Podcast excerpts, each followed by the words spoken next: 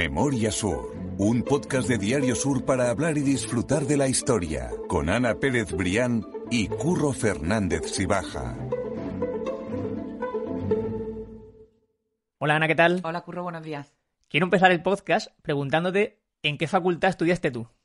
Pues mira, yo estudié en la Facultad de Ciencias de la Comunicación, aquí en Málaga, pero el, viaje de la facultad ha experimentado cambios desde a lo largo de su historia, porque yo creo recordar que soy de la tercera promoción y los dos primeros años de carrera, y además los recordamos muchos compañeros porque aquellos años allí marcaron nuestra, nuestra época universitaria, fueron en Martiricos, en los barracones, se llamaban los barracones de, de Martiricos, que hoy creo que es la escuela de, enfermería y ahí empezó la escuela de, comunicación.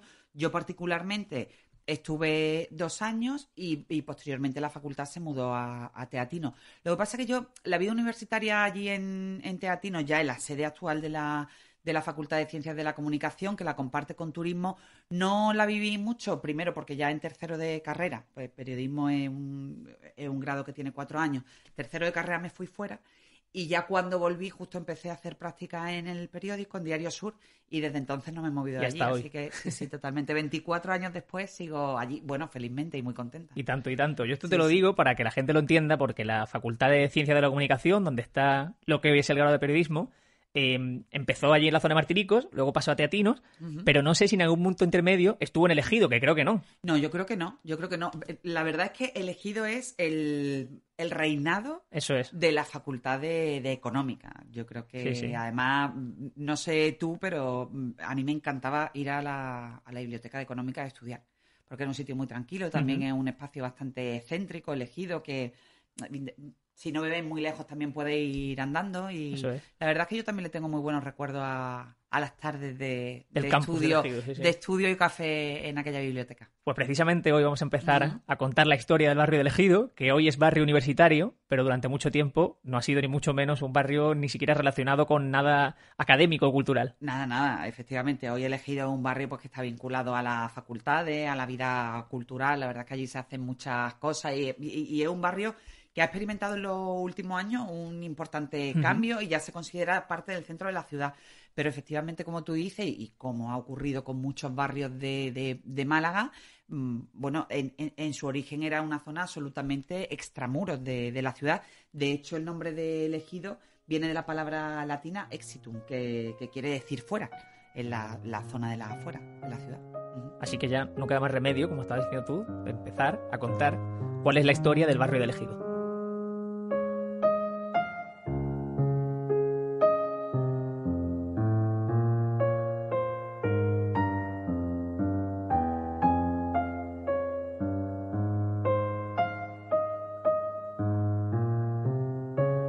Sí sabemos, como tú estabas diciendo, del barrio de Elegido, es que ocurría igual que nos ocurrió con el Perchel cuando vimos su historia, que era un barrio extramuros, como estabas diciendo, y que lo encontramos el origen de ese, de, esa, de estar fuera de las fronteras de Málaga en el propio nombre. Sí, efectivamente, eh, estaba fuera de la frontera y hay las primeras referencias históricas del barrio. Eh, al contrario de lo que pueda parecer, porque muchos de los barrios que, que, tiene Málaga son relativamente recientes, elegido es uno de los más antiguos, insisto, no como barrio, pero sí la referencia en los libros de historia empiezan a aparecer en la época musulmana, donde la, aquella zona fuera de los muros de la ciudad se utilizaba como dehesa para, para el ganado que abastecía de carne y leche a la, a la población de entonces.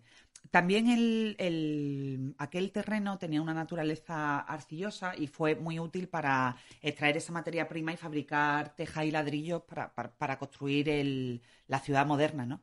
De hecho, también como sucede en muchas ocasiones en los barrios de Málaga y sobre todo en el callejero de la ciudad, pues hay esos pequeños guiños a los usos antiguos que tenían los espacios donde hoy se, por donde hoy discurren las calles, ¿no? Y en la zona de elegido hay una calle que se llama eh, Tejeros, que precisamente recuerda a ese, pues a ese origen eh, primigenio, no solo como de esa del ganado, sino también como lugar donde se extraía la arcilla para, para hacer esos ladrillos. Eso además también provocaba que, mm, siguiendo con, el recuerdo de los nombres de, esos espacios, eso provocaba que en época de lluvia el, terreno que era muy arcilloso y que era muy, muy poroso, que se abrieran que se abrieran importantes oquedades, huecos en la, en la tierra, y ahí se generaban alguna laguna en el terreno. De hecho, se piensa, y hay bastante consenso en torno a eso, que el nombre del barrio de Lagunillas eh, viene precisamente de ahí, de esas lagunas que se, que se formaban en, en la tierra cuando, cuando llovía. O sea, que eran como, pues eso, esas lagunas que se formaban en la falda de la zona baja del ejido. Efectivamente.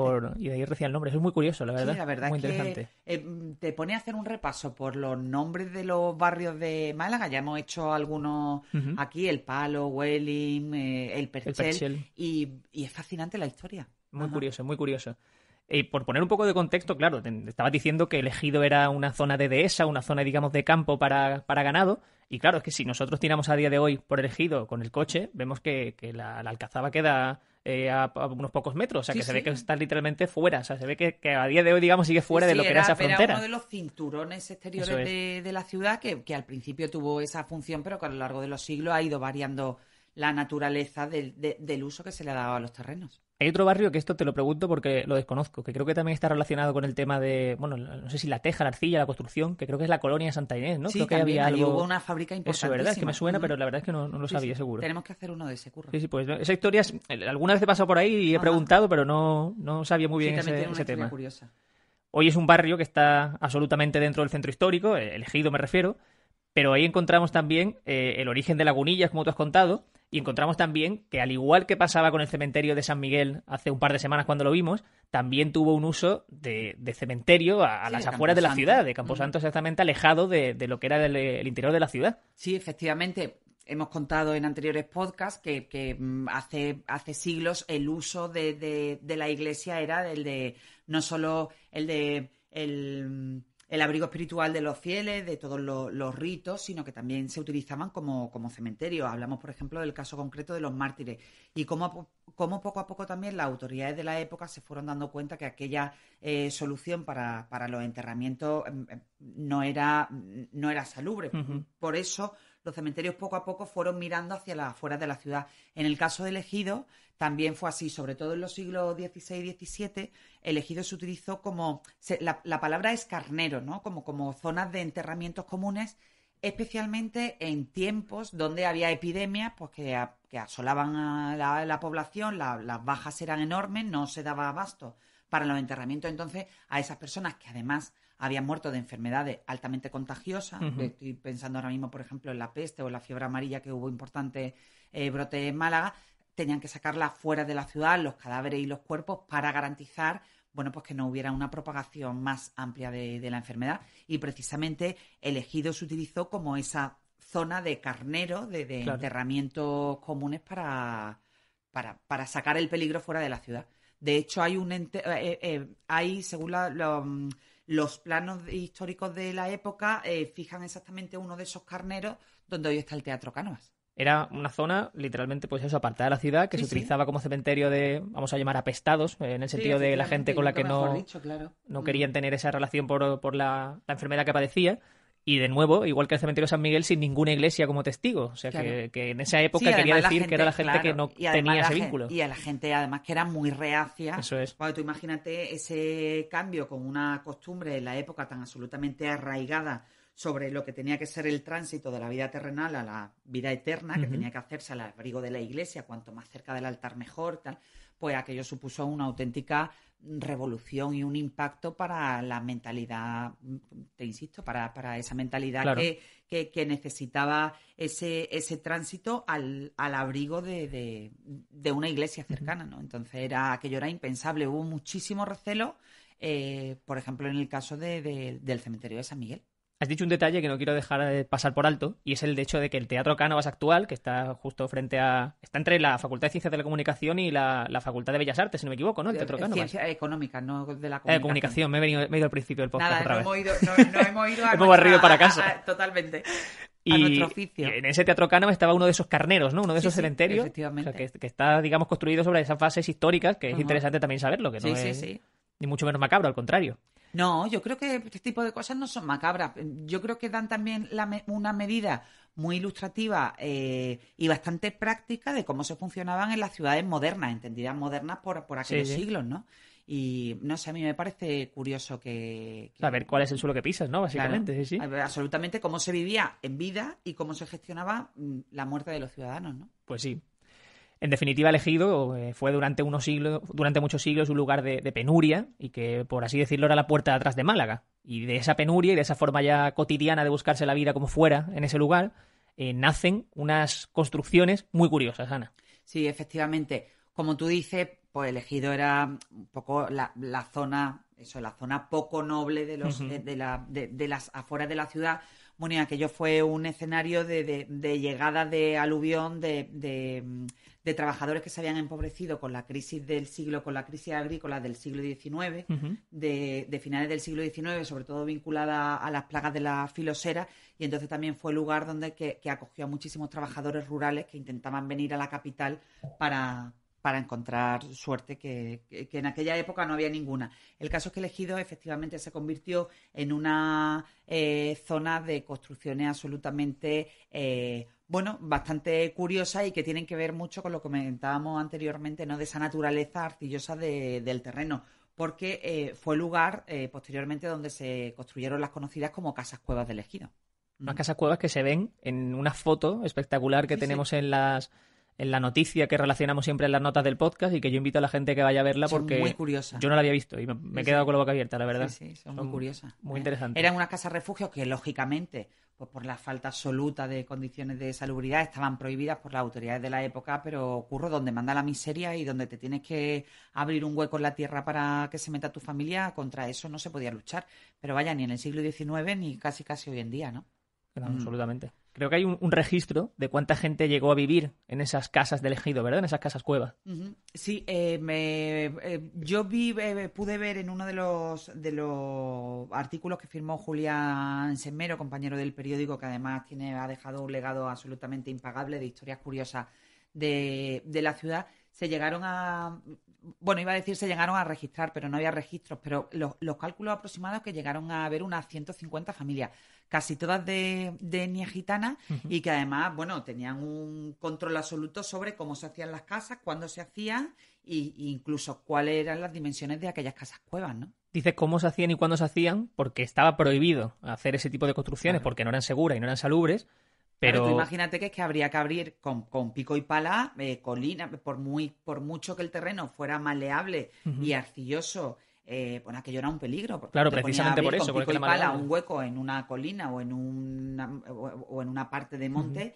Y eso con la lluvia se te podía venir, bueno, con la lluvia o sin la lluvia se te podía venir en cualquier momento abajo, pero en los años 40 y 50 sí que hubo mucho, muchas de estas construcciones. Eso es, y la gente lo que empezó a hacerlo es en horas nocturnas, obviamente, claro, para no ser. Efectivamente, se ponían de acuerdo las familias, bueno, pues esta familia necesita una casa cueva, y se ponían entre eh, aproximadamente entre los viernes y los lunes, y entre y en esos tres días, pues los hombres de, de la familia se ponían pico y pala y empezaban a excavar. En función de las necesidades de, eso cada familia. Eran más miembros, excavaban más. Eran menos, pues excavaban menos. Eso es lo que te iba a decir, que además sabemos cómo eran esa casa por dentro. Sabemos también que la cocina, obviamente, siempre era fuera porque no se podía soportar el, humo y todo el, fuego en el interior. Pero como tú además con tan poco oxígeno probablemente se apagaría el, Eso es, exactamente. Pero sí hay un... En, esos escritos de Julián Semero sí que queda algunas claves de cómo, de cómo eran las casas tengo aquí uno, uno de esos escritos delante y dice, permitía la entrada a una persona no demasiado alta. Al fondo podrían disponerse de 4 o 6 metros cuadrados con la altura de poco más de un metro. Entonces, como, como te decía antes, a más miembros de la familia más excavaba el terreno y entonces las cuevas más amplias podían llegar a contar con hasta 16 metros cuadrados separados en dos estancias. En una se utilizaba para comer y la otra para, para dormir. Y ahí se guardaban pues, un poco todos los utensilios y, la, y las cosas de, bueno, de, la casa, de las chabolas.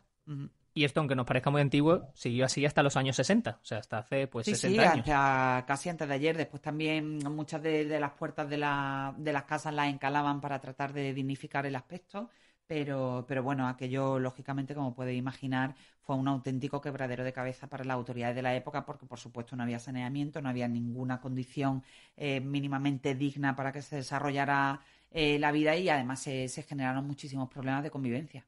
Fue en eso, en esa década de los 60 cuando ya los políticos empiezan a preocuparse con, más interés sobre esas casas, porque digamos que elegido ya va adentrándose en lo que hoy es. Sí, claro, ya la ciudad poco a poco, a medida que va creciendo la ciudad, pues la ciudad poco a poco va abrazando todas las zonas extramuros y ya se convierten, pues imagínate, hoy sería impensable pensar en el ejido eh, como un barrio completamente extramuros de la ciudad, así casi, casi, mm, no sé, en 10 minutos está en el centro de Málaga. está, está al lado. Y desde entonces ha sido ya una evolución absolutamente sí, a partir de espectacular. aquella situación de las casas cuevas se mantuvo hasta la década de los 60 y bueno, y poco a poco pues ya el, el, barrio se fue convirtiendo, fue eh, convirtiéndose en el germen de lo que hoy. Allí se abrieron, pues como te decía, la Facultad de Económica y Empresariales, que yo creo que es el, motor principal de, del campus, la Facultad de Bellas Artes, la Escuela de Arte de San Telmo o la Escuela Superior de Arquitectura, también está en el conservatorio, y, bueno, ya el mencionado Teatro Cánovas. Eso es, incluso el Ateneo también está un poco eh, más cerca, el Ateneo de Música, quiero decir, está un poco cerca, o sea que es una zona eh, un poco y motor cultural que tiene, la verdad, Mucha, mucha vida. Sí, sí, un motor cultural de Málaga, de, artes, de, económicas, y que ha dado un vuelco absoluto a ese barrio y que hoy es universitario, joven y, con muchísima vida. yo creo que siempre está bien conocer la historia de los barrios donde, donde vivimos, pues ¿no? Pues sí, mm. la verdad es que sí. A mí particularmente me encanta conocer todo, todos esos nombres de, de los barrios de Málaga, de, los, más conocidos y de los, y de los que son menos, o de determinadas barriadas, de determinados núcleos de población, ¿no? Y que estos capítulos siempre nos dicen que gustan mucho. La gente quiere saber si su barrio, si no, exactamente ¿De dónde viene su raíz? Es, verdad, es verdad. Hay una zona en el Ejido, Ana, que es la Cuesta del Coño. Sí. La conoce, ¿verdad? Hombre, yo creo que la conoce todo el mundo. La verdad es que no sé cómo se llamará esa cuesta y si el nombre será muy conocido y tendrá su historia. Pero mm, que tire la primera piedra quien no haya dicho de todos los que estamos aquí escuchando la cuesta del coño. Eso, exactamente. Porque era, bueno, para la gente que no lo sepa, que yo creo que poca gente no lo va a saber, el nombre viene porque es tan empinada, tan empinada, tan empinada que sobre todo cuando te pones desde abajo y la tienes que ascender, dices, Coño, ¿qué cuesta? Eso es, literalmente, sí, sí. y aparte, claro, encima una zona, eh, una calle que es realmente se llama calle Carrión, que me. Calle Carrión, fíjate. Me he molestado no mirarlo, he molestado mirarlo. Hoy me estás enseñando todo mi curro. y que cuando aparte en Semana Santa hay algunas curvas en las que se ven cómo suben eh, cualquier trono por esa calle y que, claro, que tú sufres viéndolo también. Sí, sí, totalmente. Pues vamos a coger esa cuesta del coño, esa calle Carrión, vamos a bajarla, porque como se me ha hecho corta esta historia, quiero que nos vayamos a la Plaza de la Merced número 15 y vamos a contar otra historia, esta vez relacionada con un pintor malagueño muy famoso.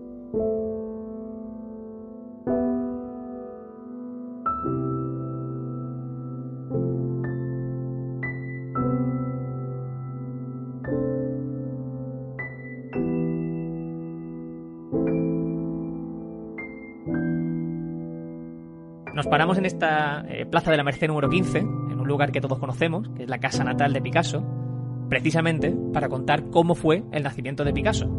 Ponme tú el escenario, Ana.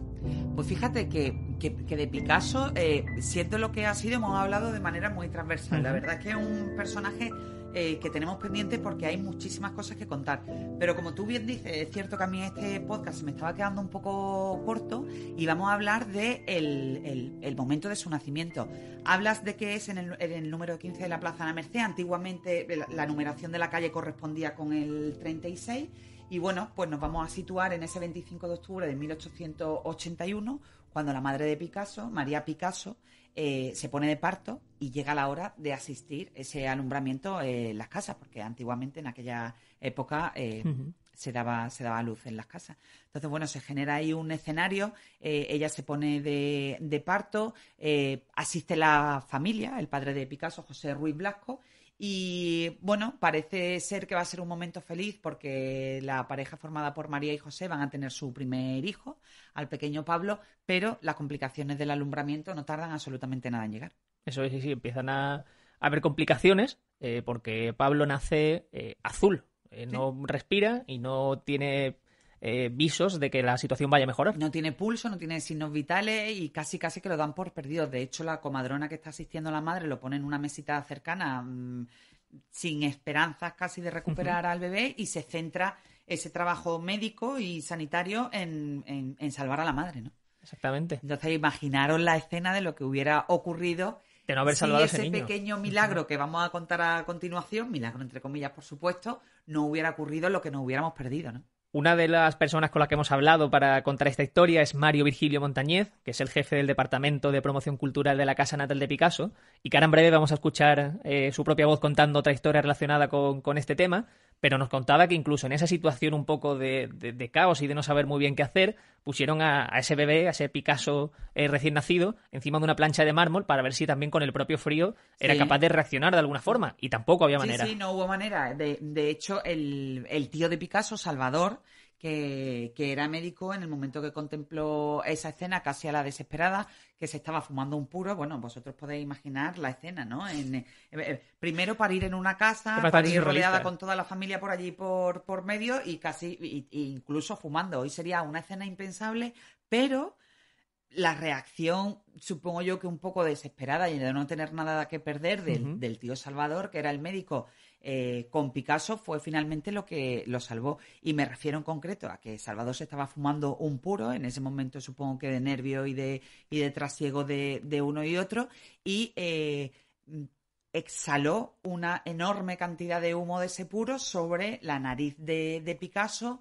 con la esperanza de que ese humo abriera los pulmones del bebé y que le permitiera el, llanto, ¿no? y la respiración. exactamente. Y efectivamente lo consiguió porque Picasso rompió a llorar y, bueno, y fue una, anécdota que además se recoge en la página web de la Casa Natal y en un montón de libros de, historia que, bueno, que se preguntan qué hubiera sido de la historia del arte contemporáneo, del arte del siglo XX, absolutamente donde Picasso ocupa un lugar de, de privilegio absoluto, si no hubiera sido por la idea de su tío Salvador de como se dice vulgarmente, echarle el humo a la cara al bebé. Eso, eso es, sí, sí. Un Picasso bueno, hoy, sería, hoy te meterían casi en la cárcel. No, impensable, absolutamente. a Picasso le salvó la vida. Sí, sí, pero un Picasso eso, que llega a la vida de una calada de un puro, y un, puro y unos eh, cigarros, un tabaco que le acompañó durante toda su vida porque Picasso fue un, fumador empedernido. fumador empedernido, Absolutamente. Unos días más tarde, eh, Pablo eh, Picasso, ya el niño con la total salud, fue bautizado con una infinidad de nombres, Ana. Sí, sí, efectivamente. Mira, lo, bautizaron 17 días después de aquel episodio. Antiguamente, o, y no tan antiguamente, hasta hace relativamente poco, a los niños, eh, a los bebés se les bautizaba muy pronto porque eh, había una mortalidad de bebé eh, apreciable y entonces las familias querían que en el caso de que el niño muriera o que tuviera una enfermedad que, se lo llevara por delante un poco que estuviera bautizado y casi que tuviera garantizada no ese ese, ese, tránsito al, al, cielo. Por eso se le bautizaba tan tan pequeñito. Fue el caso de Picasso se le bautiza con 17 días en la, en la cercana iglesia de de Santiago y como tú dices, también era tradición en aquella época pues ponerle muchos nombres, nombres familiares que además también en algunas ocasiones coincidían con el, santoral del día, ¿no? Eso es. En el caso concreto de Picasso le pusieron siete nombres, que los tengo aquí delante porque he sido incapaz. No, no, son, eso es imposible porque algunos son poco, poco cotidianos. Pablo, Diego, José, Francisco de Paula, Juan Nepomuceno, Crispiniano y de la Santísima Trinidad. Y el primero de ellos, Pablo, fue en recuerdo de un tío suyo que había sido sacerdote y que había muerto dos años antes. O sea que al final se quedó incluso con el más normal, ¿no? Hubiese sido algo más. Con, el nombre del tío Pablo. Porque lo, otro, vaya, de hecho, los, los nombres eh, fueron, eran tan, tan, tan extraños. no sé si a lo mejor serían extraños para la época, pero el hecho es que hubo una confusión en el registro civil dice, eh, y, y se escribió por error Cipriano en vez de Crispiniano y se añadió el, nombre de su madrina. O sea, se añadió el nombre de su madrina, que fue María de los Remedios, Alarcón, eh, tengo por aquí el segundo apellido, Herrera, y que probablemente a muchos de los que hoy nos están escuchando se acordarán de la anécdota que contábamos cuando hicimos el capítulo del quién es quién de Calle Larios, de que la hija de Alarcón Luján, alcalde de la ciudad, eh, María de los Remedios, fue madrina de una de las madrinas de bautismo de, Picasso y ahí lo tiene. Y también Picasso lleva en su nombre el nombre en el, nombre de pila de una de sus madrinas. Eso es una vez más la historia circular sí la, historia circular. A mí es que me encanta decirlo porque al final en una no toda la historia, pero sí que una parte muy importante de la historia de Málaga, te va desde mitad del siglo XIX hasta arranque del XX, está absolutamente todo conectado. Volviendo a ese inicio de la historia de ese nacimiento, eh, la cuestión es que la figura de su tío, de Salvador Ruiz, fue fundamental en la vida del pintor. Y no solo salvó su vida de forma literal, con esa calada de, humo de, un puro del que hablamos, sino que también lo salvó metafóricamente, porque fue quien más apostó por Picasso en su vida, y eso nos lo ha contado eh, Mario, eh, precisamente el, el, jefe del Departamento de Promoción Cultural de la Casa Natal de Picasso, que en la llamada que hemos mantenido con él nos ha contado un montón de cosas tan interesantes como estas además el tío Salvador era el tío rico, llegó a casarse con una marquesa y viviendo en la alameda principal, el tío que era además responsable de la sanidad del puerto de Málaga, le fue pagando a, a Pablo los estudios en la escuela de, en la escuela de Bellas Artes en Madrid y además eh, cuando Pablo visitaba Málaga, por ejemplo, el, retrato del famoso eh, del famoso pescador que, que, pinta Pablo es porque el tío le va consiguiendo modelos, en este caso como era responsable de la sanidad del puerto, eh, le consiguió que posara ese viejo pescador y además también pues le iba dando un dinero constante cada día para que siguiera ejercitándose. Y la ruptura con el tío Salvador llegó cuando el último viaje de, de Pablo, acompañado del pintor catalán Casallemas, que fueron a alojarse los dos a la casa del tío Salvador en la Alameda, pero traía un aspecto desastroso, de bohemios, y además Pablo había dejado de firmar con el apellido Ruiz. Y entonces eso produjo una ruptura entre el tío y el sobrino ya irremediable. Fue una figura clave. Si el tío Salvador no se hubiera interesado por Pablo, quizás Pablo se hubiera dedicado a otra cosa o sería bastante más mediocre. Y entonces eh, Pablo se, fue un, un mimado, un consentido en casa y de ahí viene que, que, su madre dijera aquello de si fueras cura llegarías a, papa, si fueras militar llegarías a general, ¿no? Y, y, decía, bueno, y al final ha sido pintor y, y, y ha llegado a ser Picasso, ¿no?